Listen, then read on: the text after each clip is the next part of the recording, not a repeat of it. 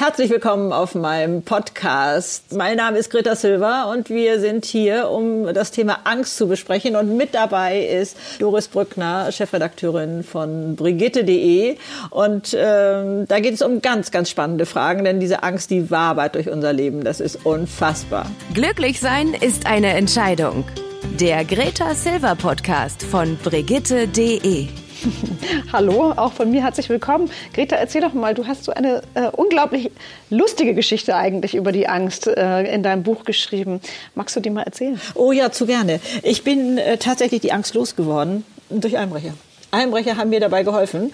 Ich lag ähm, allein zu Hause im Bett. Es knallte nachts ganz fürchterlich und ich sprang aus dem Bett und ich wusste, es sind Einbrecher im Haus. Das war ganz klar. Also das ist ja so, da laufen ja Horrorbilder durch den Kopf, die einem genau zeigen, was da gleich passiert. Für mich war klar, ich lebe im Reihenhaus, die werden mich nicht erschießen, das hören die Nachbarn, sondern die werden mich mit dem Messer umbringen. So deutlich hatte ich das alles vor Augen. Unfassbar. Also wirklich so mit Herzrasen und Knieschlottern und allem, was dazugehört. Denn es sind nicht nur die Bilder im Kopf, sondern der ganze Körper schreit hier Alarm. Ich weiß nicht, was da alles an Adrenalin dann hochpumpt oder so. Aber das ist ja wirklich eine erlebte Situation. Und am nächsten Morgen stelle ich fest, ein Brett auf dem Balkon ist umgefallen und sonst nichts. Stell dir das mal vor. Und du hast also, Stunden im Bett ja, gelegen und ich und habe gezittert. also Panik geschoben. Und da war mir eins klar. Stell dir nur mal vor, du machst dich dein Leben lang verrückt und es kommt keiner. Das ist ja erst die wahre Katastrophe. Ne? Da, dann ist ja, dann habe ich mich ja selber auf den Arm genommen und das wollte ich nicht zulassen und ich habe tatsächlich es geschafft, von heute auf morgen den Schalter im Kopf umzuschalten. Also wirklich, es ist unsere Entscheidung da. Also ich habe sie da gefällt und übrigens ist nie einer gekommen. Ne? Man stellt sich nur mal vor, ich hätte mich verrückt gemacht. Also wäre ganz schlimm gewesen. Und dann konnte ich diesen Umgang mit der Angst nach und nach auf andere Lebenssituationen übertragen. Okay, manchmal dauerte das natürlich auch ein bisschen länger, bis ich das so begriff.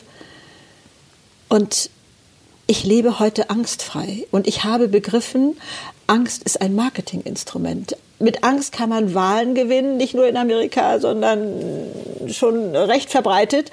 Und ähm, Nachrichten ist eine Ware, die verkauft werden will. Und da, da ist ja so ein Gefühl draußen in der Luft sozusagen. Äh, ich stelle auch mal die Frage an dich. Was glaubst du eigentlich? Hat sich der Zustand der Kriminalität zum Beispiel verbessert oder verschlechtert? Oder wie sieht die Weltsituation aus oder so?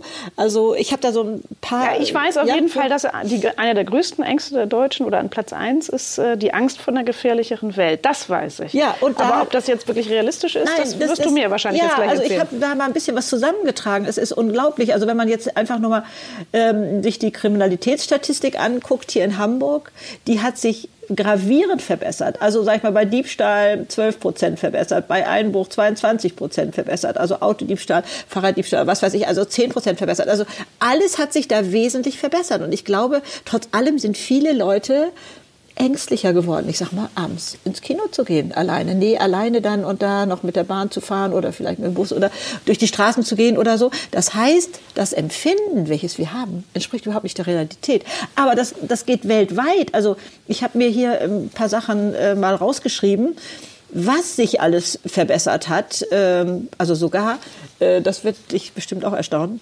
diese Ozonschicht, in was für Einheiten das auch gemessen wird, ist egal, ist von 166 auf 22 Prozent runtergegangen. Es hat sich also schon mal wesentlich also verbessert. faktisch weniger ja, und trotzdem es ist sicherlich ist immer Gefühl, noch nicht ausreichend, ja. ganz ohne Frage. Aber doch erstmal das Gefühl zu haben, es tut sich was, das hilft mir schon, um ehrlich zu sein. Also da zu wissen, es verbessert sich. Aber auch ähm, ja, Katastrophentote, wo man jetzt so denkt, ne? also Kriege und was weiß ich, das passiert so viel da draußen und ist so schlimm.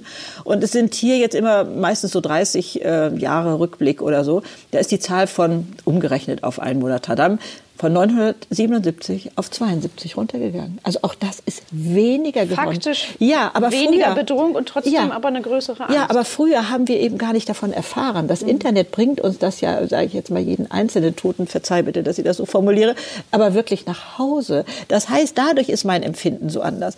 Aber auch die Menschen, die über tolles Trinkwasser jetzt weltweit verfügen, ist von, von 50 Prozent auf 88 Prozent gestiegen. Also auch ganz was Tolles. Oder auch eine Zeit, Zahl, die hat, das hat mich also sehr bewegt. Von allen Kindern, die geboren wurden, starben damals ungefähr die Hälfte, bevor sie erwachsen wurden. Von jenen, die überlebten, starben die meisten im Alter zwischen 50 und 70 Jahren. Daraus ergab sich ein Durchschnitt von 30 Jahre.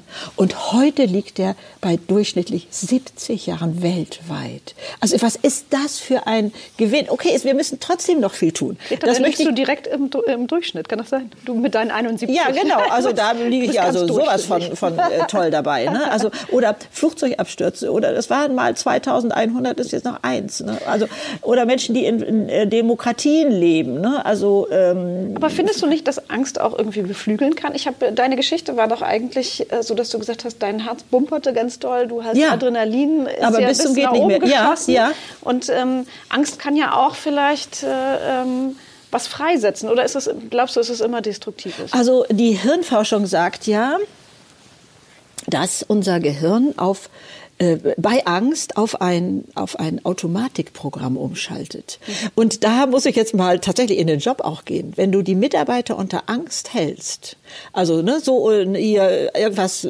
androhst, sage ich jetzt mal, an Restriktionen. Ja, so. Mhm. Dann können die gar nicht mehr kreativ denken. Dann schalten die auf ein bewährtes Programm unter.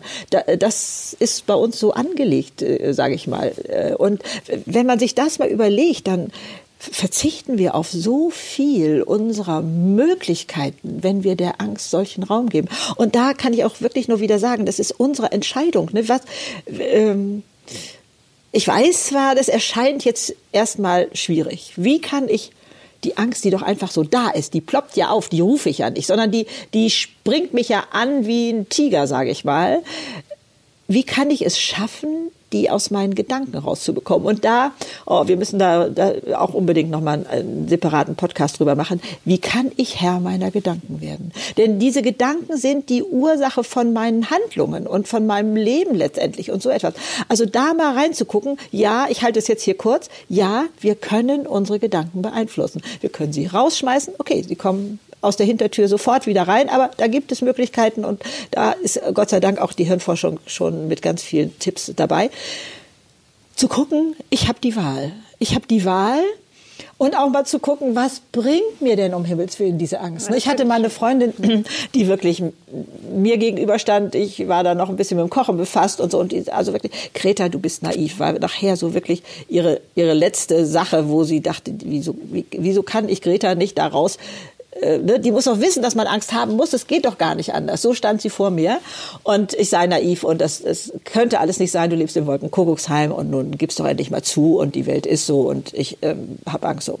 Und dann habe ich meinen Kochtopf sein lassen, habe mich mit ihr an den Esstisch gesetzt und habe gesagt, okay, jetzt erzähl mir mal, was bringt dir denn deine Angst? Und da erst hat sie sich zurückgelehnt und hat gesagt, oh Gott, du hast so recht, graue Haare und schlaflose Nächte und sonst nichts. Und ich kenne tatsächlich Zeiten, Doris, das ist ein bisschen, ja, äh, es war aber so, ich habe damals mich toll gefunden, meinen Katastrophenhorizont abzugreifen. Weißt du, was könnte da Schlimmes passieren und da, na ja, das könnte da ja auch eventuell passieren. Und ich dachte, dann sei ich besser vorbereitet. Das habe ich das Schlimmste sich ja, vorgestellt. Genau. Und dann, und dann ähm, aber darauf kann man sich ja gar nicht vorbereiten. Also ich habe ja nicht eine Handlung ableiten können. Ne? So, äh, also es gibt den schönen Satz, den finde ich auch so toll. Wenn man mir beweisen kann, dass, dass ähm, meine Angst meine Zukunft positiv verändert, dann fange ich damit an. Also, ne, das wissen wir, das verändert sie nicht. Sondern ich bin da drin gefangen. Und es gibt auch Erhebungen darüber. Wir machen uns für 95 Prozent verrückt für Sachen, die nie passieren. Man muss sich das mal vorstellen. Also als ich das begriff, habe ich gedacht, nein, ich mache es nicht mehr. Mark Twain hat darüber so einen tollen Satz gesprochen, der heißt, ich bin ein alter Mann und ich habe viel Schlimmes in meinem Leben erlebt. Doch zum Glück ist das meiste nie eingetroffen. ja. Und ja. da merkt man dann, ich habe es erlebt, sagt er. Ne, wir, wir durchleben das ja. Wir, das heißt, unsere Stimmung geht runter. Unser, unser Leben ist davon beeinflusst von dieser Angst. Und das ist unsere Lebensqualität und wir können daran was ändern. Hurra! Also ähm, da, da lohnt es sich mal näher reinzugucken. Will ich das? Muss ich das? Bin ich Gefangener oder, oder ja, meiner Gedanken. Ne? Bin ich da hilflos? Nein, ich bin es nicht, sondern wir können da was machen, wir können den Schalter umlegen. Und äh, wenn man da einmal begreift, dass, dass wir ähm, die Bewerter sind der Situation. Ich äh, sag mal, wenn ich nach Hause komme und äh, sehe, Einbrecher waren in meinem Haus, die haben alles rausgeräumt. Und ich stelle mich hin und sage, Mensch, klasse, ich wollte sowieso neue Möbel haben, super, die haben mir das erspart. Dann habe ich keinen Stress. Es ist meine Bewertung der Situation. Okay, ich muss zugeben, das Beispiel ist ein bisschen crazy, aber... Ein bisschen crazy, also das stelle ich mir auch schon, aber ja, ich verstehe das. Ich ne? verstehe, was so du dieses, meinst. Unsere Bewertung ist es. Wie, wie dramatisch sehe ich das denn? Und ich bin absolut sicher, wenn die Katastrophe vor meiner Tür steht, entwickle ich ganz andere Kräfte, um damit fertig zu werden. Also ähm, dieses, äh, wie ich das so gemacht habe, damals so ja, ich möchte es wahrnehmen, ich möchte ja nicht äh, blind durch die Gegend laufen, ne, sondern so, das bringt nichts. Es bringt keinen Vorteil. Also da mal zu überlegen, ähm, was wäre denn mein Vorteil? Denn ich höre diese Argumente häufig. Äh, ich fühle mich dann, ja, dann trifft es mich nicht unerwartet. Da sage ich immer nur, du verdirbst dir damit jetzt die schönen Tage. Denn jetzt ist doch die Katastrophe noch nicht da. Ja, bestätigen die. Aber es, es beeinflusst schon. Und dann hinterher festzustellen, es trifft nicht ein, da fühlte ich mich so an der Nase rumgeführt. Also ich ja, bin ja eigentlich betrogen, um, um ja, ganz viele, um ja. einen ruhigen Schlaf. Ja, und, natürlich, äh, genau. Also ähm, ich bin ja in meinem Leben, weiß ich jetzt nicht mehr so fünfmal oder viermal, weiß ich nicht mehr, ausgerottet worden. Es war damals so bedrohlich geschildert. Heute lacht oder schmunzelt man darüber. BSE. Vogelgrippe, Waldsterben war damals, also ich weiß noch, ja. dass dass das Themen waren, wo mein Mann und ich überlegt haben, ob wir unsere Kinder irgendwie ins Ausland bringen müssen. Oder also es, es, es ging da schon wirklich an die Substanz. Aber heute weiß man, okay, ist nicht passiert und es hat sich auch als nicht so dramatisch rausgestellt. Aber das hat mein meine Lebensqualität gemindert. Und dann habe ich irgendwann entschieden, nee, tut mir leid, ich mache das nicht mehr, mit mir nicht mehr. Ich richte mich auf, wenn die Katastrophe vor der Tür ist und dann werde ich also sowas von Gas geben. Aber vorher habe ich dazu keine Lust. Ich mache es einfach nicht mehr. Und ähm, dann... Ähm, ja, wovor haben wir denn noch Angst? Ne? Wir haben Angst, Fehler zu machen. Ich kann vielleicht ein bisschen erzählen. Die, die große Brigitte-Community ja. spricht ganz viel über das Thema Angst. Ja, glaube ich, ähm, glaube ich so gerne. Äh, oft äh, Fragen an uns. Also ja. mal hier in die Runde, wer Lust hat ähm, äh, zu schreiben, sollen oh, gerne, ja. gerne, gerne an brigitte.de ins Forum reinschreiben. Ja, ja, ja. Ähm, ich habe hier so ein paar Sachen. Ähm, Angst äh, zu versagen, zum Beispiel im neuen Job, ähm, ist ein großes Thema. Ja. Angst vor Zurückweisung. Mhm. Ähm, und was ich auch interessant finde, Angst davor, die Kontrolle zu verlieren. Oh, die hatte ich auch. Oh. Hattest oh. du auch? Ja, also jede Frau wird auflachen, Weißt du, was meine größte Angst vor der Entbindung war? Ja. Der Kontrollverlust. Darf man nicht laut sagen, ich weiß. Ich weiß, ich weiß, ich weiß, ihr das könnt euch da ja. jetzt kaputt lachen. Aber das war meine größte Angst. Man stellt sich mal vor, bei einem solchen Natur, da ist man nur Natur, da ist man, da ist man in einer Welle drin. Das kontrollieren zu wollen, ist sowas von albern. Ich weiß es. Das ist hier auch ein ganz großes Angst Wirklich? vor, ja, Angst ja. vor dem Altwerden oder körperlich auch in Bezug aufs Kinderbekommen. Ja. Also was wie die Geburt ist. Und ich kenne auch Freundinnen, die auch ganz große Angst davor ja, haben. Ja, genau. Und da zu wissen, wenn ich mich aber ohne Angst da reinschmeiße. Also ich konnte zu dem Zeitpunkt äh, das tatsächlich schon. Ähm, ich habe mich auf den Tag gefreut. Ich wollte mich auf diesen Tag freuen, denn dann, also meins waren ja absolute Wunschkinder. Wir mussten ja drei Jahre warten, bis überhaupt der Erste sich mal bequemte, da endlich mal äh, in unsere Familie zu kommen. Ne? Genau, dann kam mein Sohn. Und das war ja nun der Tag, ich wollte ja nicht schwanger werden, ich wollte ein Kind haben. Und das, jetzt, jetzt war es soweit, jetzt war es soweit. Das heißt, ich habe meiner Freude gestattet, da ganz viel Raum einzunehmen. Okay, ist sicherlich schwierig, aber ich habe es hingekriegt und, und insofern, der war in zwei Stunden da. Ne? Also ähm, Aber trotzdem dieser Kontrollverlust, du bist ja trotzdem da, du ist das alles ungewohnt, du kannst das ja nicht üben. Nee, äh, äh und ähm, da steht ein Arzt und, äh, äh und eine Hebamme ja. oder mehrere und alles piepst und ist aufgeregt und ja, ja, aber da äh, also ich kann mich auch sehr, wie soll ich da sagen, da innen in so eine Insel zurückziehen, da in mir, so wo ich dann dachte, mein, ne, wenn da wieder so eine Wehe kam, um bei dem Beispiel zu bleiben, habe ich mal gedacht, oh Mensch, armer Schatz, ne, äh, du hast da jetzt gerade, du bist da gerade so zurechtgequetscht, habe ich versucht, mich mehr auf ihn zu konzentrieren, als jetzt so auf meine Schmerzen. Das ist ja auch wieder so ein Phänomen unserer Gedanken. Ich glaube, das ist wirklich ein ganz heftiger Schmerz, aber wir speichern ihn als positiv ab. Wenn der aber ein Schmerz wäre, ne, im, mhm. im, Zusammenhang mit einer Krankheit, wäre das, glaube ich, ganz anders, wie wir damit umgehen. Ne? Aber Frauen können Schmerzen anders ab. Aber ich habe zum Beispiel ja. auch gelesen, dass äh, Frauen häufiger Angst haben als Männer. Also das widerspricht sich ja fast. Was, was sagst du dazu? Ja, also dass, äh, dass ich Männer mehr als Helden sehe, vielleicht so einbrechermäßig, so ein bisschen so diese Tour, so dass sie sagen, den werde ich doch mal so, ne? Ist das vielleicht so zu sehen? Ich weiß es jetzt nicht, wie man mehr das... Mehr Angst vor Dingen, also mehr, mehr Respekt, weiß ich nicht. Angst ist ja eher so, dass es einen weg, die, die Realität wegzieht und dass man einfach eine begründete oder unbegründete Angst hat ja. und, und, sich Sorgen macht und ja, Frauen ja, machen sich mehr ja, Sorgen. Ja, doch, das kann ich mir schon gut vorstellen. Also, du hattest auch gerade noch erwähnt, ähm, Angst im Job oder neuer Job oder irgendwie sowas. Zu ne? versagen. Ja, genau. Angst, Angst vor Fehlern. Also diese F Fehler müssten uns eigentlich auf Diskriminierung verklagen. Wir haben so ihren Ruf verdorben. Und in Deutschland, glaube ich, wenn ich das jetzt ein bisschen vergleichen darf äh, mit anderen Ländern, steht es ja dieses Versagen also auf so schlimmem Podium. Das ist ja fürchterlich. Dabei geht unser Leben gar nicht anders. Ich mag den Satz, ich habe so viel aus meinen Fehlern gelernt, ich habe mich entschieden, weiter welche zu machen. Fehler gehören dazu. Ich habe mal einen Polarforscher kennengelernt und den gefragt, was war Ihre Erkenntnis da draußen, die Sie so mit ins richtige Leben übertragen haben. Das kann ich Ihnen ganz schnell beantworten. Wenn ich da draußen etwas ausprobiert habe, was aber nicht äh, zum Ziel führte, dann war das eine Erkenntnis. Und hier ist Fehler Versagen. Also wenn man hier in Deutschland mit einem äh, mit einer Selbstständigkeit hat Insolvenz anmelden müssen, weil das nicht funktioniert hat, glaube ich, ich kann da jetzt keine Statistik benennen, aber ist der Daumen eigentlich dauerhaft nach unten? Er hat versagt. Andere Länder sagen, Mensch, der hat auf diesem Weg schon so viel gelernt. Wenn der das jetzt ein zweites Mal und dann die Fehler vermeidet, die er da gemacht hat, richtig macht, dann wird er erfolgreich. Aber bei uns ist Fehler ja so schlimm und da können wir von unseren Kindern so viel lernen. Ne? Die fallen hin und stehen wieder auf, die fallen hin und stehen wieder auf. Da ist das was Normales. Und bei uns ist das, naja, das kann ich dann wohl doch nicht. Oder ähm, ja, ja, also was wir auch so für Gedankenmuster im Kopf haben. Meine Güte, ist schon wieder der nächste Podcast. Also ähm, da mit diesen alten Sätzen, die wir vielleicht mal als Kind gehört haben, aber ich will gar nicht unbedingt anderen immer die Schuld geben. Wir machen es auch selber bei uns. Wir machen uns auch selber klein. Und ich befürchte fast, das sind Frauen auch mehr als Männer.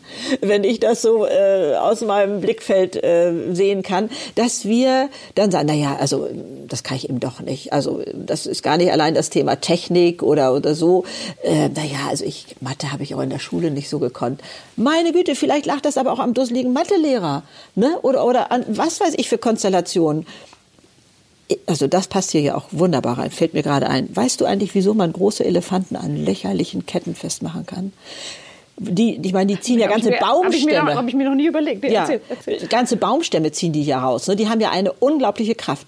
Man hat das mit dem kleinen Elefanten auch schon gemacht. Und der konnte es wirklich nicht. Der hat es tausendmal versucht. Das ist sozusagen und danach, eilen, weil der weiß, damals konnte ich, der hat, der hat es nie mehr probiert. Und so ist das bei uns auch. Wir haben auch diese albernen, lächerlichen Ketten an Gedankenmustern im Kopf, wo wir denken, na ja, das habe ich damals nicht gekonnt. Wir müssen da nur einmal an der Kette ziehen, dann sagt es Peng. Also es noch mal wieder auszuprobieren und nicht das zu glauben, was damals war. Also so im Zusammenhang mit Fehlern. Ne? Äh, komm, ich schweife ich jetzt gerade da so ein bisschen hin ja, ab. Das finde ich spannend. Aber du sagst ja auch, du hast keine Angst. Aber hast du Respekt vor Aufgaben? Also ist da für dich ein Unterschied? Also Angst vor einer Sache haben oder Respekt davor? Ja, also ja ähm, ich bin sicherlich schon sehr unerschrocken. Äh, mhm. Ich habe ja auch gelernt, ähm, Nichtwissen ist ein Vorteil. Ne? Nichtwissen ist ein Vorteil, weil man dann keine Grenzen im Kopf hat. Das kannte ich, aber ich glaube, ich komme jetzt zu sehr von dem Thema hier ab. Aber ähm, ich hatte große Aufträge. Ähm, ich habe damals Hotels eingerichtet. Ich durfte Möbel entwerfen. Und dann kam Möbelbauer und sagten, ähm, sie wollen das umsetzen. Und dann sitze ich da zwei Stunden und dann sagen die mir, es geht hier nicht und geht da nicht und so weiter. Und dann bin ich reingegangen, habe gesagt, okay, jetzt sagen Sie mir mal, wo trennen sich unsere Wege? Ich möchte nicht mehr hören, was nicht geht, sondern ich möchte nur gucken, wie weit können wir zusammen gehen und dann steigen Sie aus. Und siehe da, es ließ sich alles realisieren. Die hatten Grenzen im Kopf, die ich nicht hatte.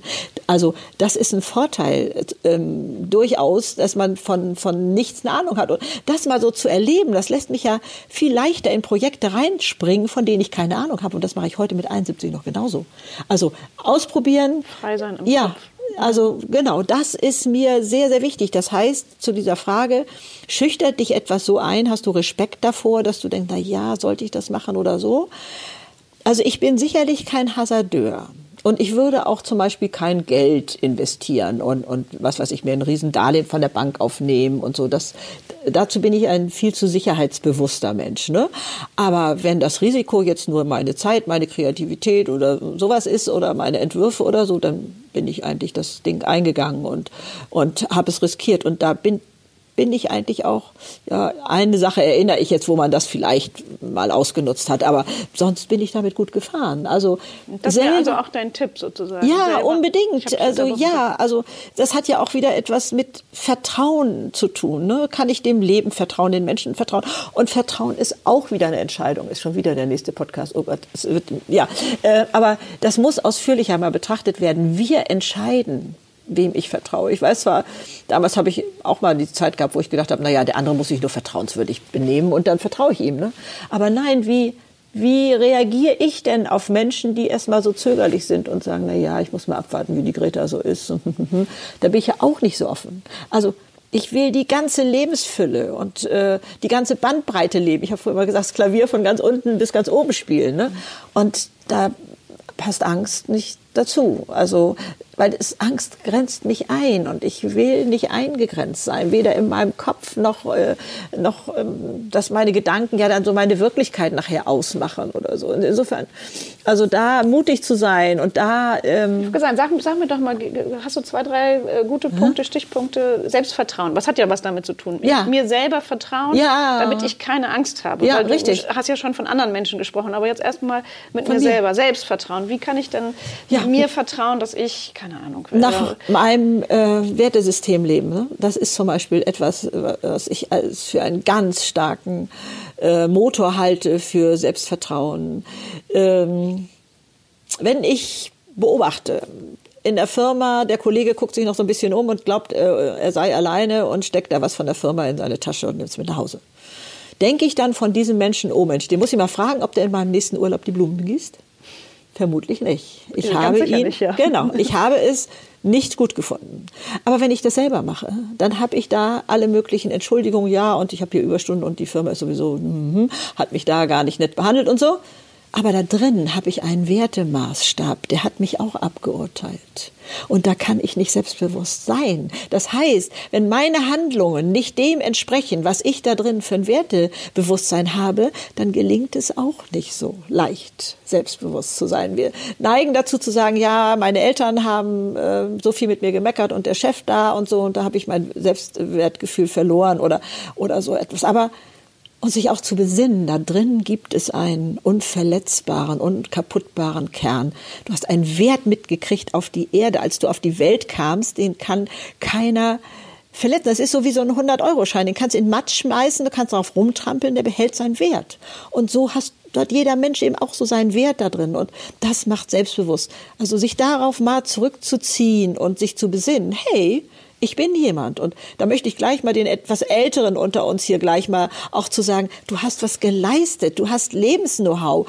Also das muss dir erstmal einer nachmachen. Ne? Du hast äh, Krisen durchlebt, durchlitten, äh, gemeistert und, und so etwas. Das ist ein Wert an sich. Also wir machen uns auch selber so oft klein. Ne? Das mhm. ist auch etwas da zu gucken, wie ich, äh, gehe ich eigentlich so mit mir selber um ich weiß nicht, ob, ob das allgemein ist, äh, vielleicht ist das auch ein bisschen komisch, wenn ich das jetzt gerade erzähle. Es gibt so Sachen, wo ich dann manchmal zu mir selber, zwar Gott sei Dank nicht laut, aber so innerlich sage, stell dich doch nicht so dusselig an. Oder solche Sätze, ne? So, irgendwie so, äh, komm mal in die Puschen oder irgendwie sowas. Und dann stellte ich fest, ich habe gar keine positiven Sätze für mich. Dieses, das hast du aber toll hingekriegt, das gab es gar nicht damals. Und was sind deine positiven Sätze jetzt? Ja, dieses so, das hast du aber toll gemacht oder Mensch, klasse, dass dir das gerade eingefallen ist. Ne? Man denkt ja immer so, dieses Einfallen, das hat nichts mit mir selber zu tun. Das ist so vom Himmel gerade gefallene Idee oder so. Aber da mal so kurz innezuhalten und zu sagen, entweder so Danke oder oh, wie schön, dass mir das gerade eingefallen ist. So dieses, nee, wir sind immer viel schneller mit diesen Negativsätzen und, und, und uns klein zu machen und so. Also da mal hinzugucken und dann wenn es im Umfeld Menschen gibt, die ein vitales Interesse daran haben, einem klein zu machen, weil das, was weiß ich, verbal, manchmal ist es ja auch nur ein Augenrollen oder irgendwie sowas, das kann ich mittlerweile so gut bei dem anderen lassen, das glaubst du nicht. Aber also, dann würdest du nichts dazu sagen? Das würdest du so. Doch, ich kann zum Beispiel äh, sagen, ähm, das ist ja schade, dass das in deiner Welt gerade so aussieht zu begreifen, dass wir es alles, dass wir die Welt so unterschiedlich sehen und wahrnehmen. Also er hat das Recht, so zu denken. Ich, ich muss den nicht mehr versuchen zu überzeugen. Das habe ich ja früher versucht. Äh, war viel Anlass für Streit, muss ich auch nicht mehr machen.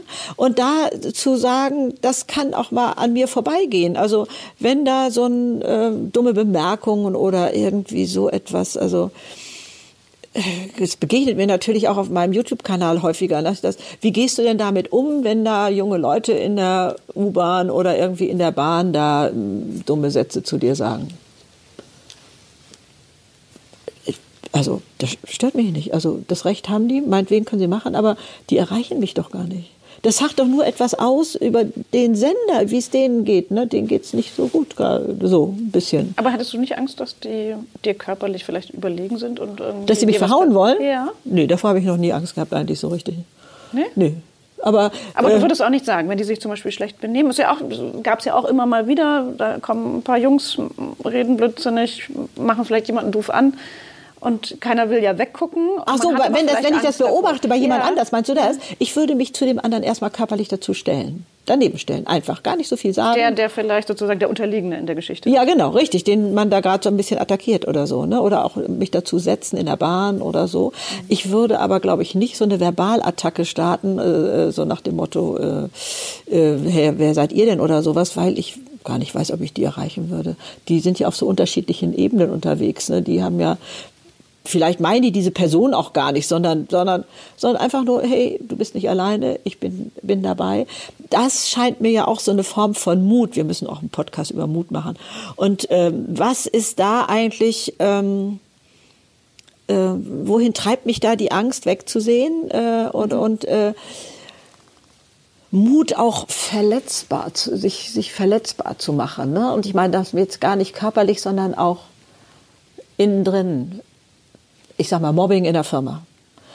Da habe ich am Anfang, bin ich weggegangen, erinnere ich noch. Da hat sich gedacht, da will ich jetzt nicht zu, zugehören. Ne, so. Und dann merkte ich, das ist feil. Also jemand Geht anderer nicht. wurde gemobbt? Ja, genau. Wir waren so ein größerer Raum. Mhm. Das ist ja so, vielleicht hört sich, da soll das auch manchmal ein Witz sein. Weißt du, so diese Form von Mobbing, ne, die so, so subtil ist und wo man, ja, die, die so, und dann dachte ich immer, nee, weg, so. Und dann dachte ich, nee, kannst du nicht machen kannst nicht machen. Du musst Farbe bekennen, du musst dahin. Finde ich auch. Man muss ja, genau. Und das dauerte aber bei mir erstmal so ein paar Schritte. Und dann, ähm, äh, so ich gehe nicht in die direkte Konfrontation unbedingt, sondern sage, ach, ich glaube, das denken manche vielleicht auch über uns oder oder ne? Oder andere Abteilungen werden da ja so schlecht gemacht ne? Also herziehen also ich sag mal Mobbing über andere Abteilungen die sind gar nicht anwesend dass ich dann gesagt habe aber ich kann mir vorstellen dass die über uns genauso denken ne? Oder was soll das eigentlich? Oder ne? Also da mal so ein kleines Gegenzeichen zu machen. Also ich habe vielleicht nicht die Welt verändert, aber ich habe erreicht, dass sie in meiner Gegenwart das nicht mehr macht, sagen wir mal so. Ne? Okay. Gehört ja auch Mut dazu. Und das, das finde ich eigentlich ganz und schön. Ist Mut ist so ein tolles Thema. Also lass uns bitte darüber auch einen Podcast machen. Sind wir aber von Angst irgendwie zu Mut gekommen? Ja, ja. Ist das, ist ja. Das aber irgendwie, irgendwie die, ich glaube, die, die, die halten sich die Waage. Ne? Ja. Die gehören zusammen. Die gehören zusammen. Und da zu wissen, wie kostbar unsere Verletzbarkeit ist, dass wir da drin eben nicht aus Angst Mauern bauen, denn das sind Gefängnisse. Wir denken, wir haben eine Schutzmauer gebaut und in Wirklichkeit haben wir uns ins Gefängnis gepackt. Ne? Also, ja, und da zu wissen, wissen, ähm, wir müssen um diese Fülle des Lebens, um die Schönheit des Lebens leben zu können, verletzbar bleiben. Da gibt's ja auch so eine unglaublich tolle Wissenschaftlerin, äh, René Braun. Also da können wir auch gerne noch mal ins Detail gehen bei anderer Gelegenheit, die das äh, erforscht hat und die da so wunderbare Ergebnisse ähm, erzielt hat. Ähm, welche Menschen denken zum Beispiel, das Unrecht, das mir gerade geschieht, geschieht mir recht, ist ja auch kein Wunder und ich bin auch zu dusselig für den Job und so. Oder die denken, ähm, das, äh, das ist jetzt nicht fair. Äh, mir steht was Besseres im Leben zu, sondern ne, diese, diese andere Erwartungshaltung. Und das seien auch die Menschen, die sich verletzbar machen, ein ganz schönes Barometer, glaube ich, um festzustellen, was das bedeutet, ist, dass die als Erste sagen können, ich liebe dich. ohne die Garantie zu haben, es von der anderen Seite auch mhm. zu hören. Ist das nicht ein toller Vergleich? Mhm. Ich finde den so zauberhaft. Also da ähm, zu zu sehen, es ist was Kostbares in uns. Ja, verletzbar zu sein bedeutet auch, es wird schmerzhaft und es ist bitter und ich habe da Angst und, und, und so etwas. Ja, aber es ist auch eine kostbare Seite in uns, die uns das andere ermöglicht. Und da auch mal hinzugucken. Aber das sprengt, glaube ich, jetzt hier unseren Angst. Äh, das stimmt. Rahmen. Aber ich möchte so gerne ja. nochmal, ich habe es schon mal erwähnt, aber ich mag deinen Vertrag, den du mit dir selbst geschlossen hast, so gerne. Und oh, ja. das gehört auch dazu. Ja. Dein Paragraph 1 ist schön, dass ich da bin. Ja. Äh, das dass man sich das auch nochmal klar ja, macht. Wie kostbar jeder Einzelne ist. Ne? Genau. Also wie wertvoll. Und äh, Paragraph 2 ist, das Leben ist jetzt. Das gehört ja auch zu diesem ja, Angst. Ja, dazu. natürlich, genau. Wir haben ja Angst vor der Zukunft. Wir haben Angst oft. vor Zukunft ja. vor irgendwelchen Sachen, die ja. irgendwo im Luft, im Raum stehen Richtig. oder wie eine Käseglocke über ja, einem drüber genau. äh, liegen, aber die ist gar nicht real. Nein. Und äh, Paragraph 3 ist, ich mache was draus. Ich finde es ganz herrlich. Ich mag das sehr gerne, dieser, dieser drei Wie schön. deines ja, Vertrages. Das freut mich sehr. Ja, Sollte, ja, ja, ja, ja. jeder mit sich machen. Ja, äh, und, und eben auch selber überlegen und da auch selber die Entscheidung fällen. Was tut mir heute gut? Was würde, was würde mir jetzt gut tun? Ne? Auch ich bin vielleicht in einer Angstsituation. Ich bin in einer Situation, wo ich etwas bedrohlich finde oder so. Da zu gucken, wie würde ich mich fühlen, wenn ich den Gedanken nicht hätte? Das ist auch nochmal so ein schöner Gedanke dazu. Und was könnte ich mir jetzt Gutes tun, damit es mir heute und jetzt gut, gut tut? Ne? Also auf, auf so schönes Schlusswort eigentlich so fast, eine oder? kleine Struktur, äh, ja, da zurückkommen. Äh, also das, das ist schon unglaublich toll. Und ihr habt da bestimmt auch noch eure Ideen. Ne? Gerade schon äh, hat äh, von Doris gehört, ne? auf brigitte.de äh, Fragen stellen und äh, oder auf Instagram und Facebook und auf meinem YouTube-Kanal. Wo kann man dich denn noch mal erreichen? Ja, genau, auf dem YouTube-Kanal. Auf ich natürlich habe ich eine Webseite darüber auch und Greta Silva findet ihr und äh, Instagram, Facebook, überall kann man mit mir in Austausch gehen. Und das würde mich natürlich schon interessieren, was, ähm, ja, was für Ideen habt ihr dazu? Was sind eure Gedanken zu diesen Themen? Also nur zu und äh, wir freuen uns drauf und erwarte das Beste vom Leben. Es steht dir zu.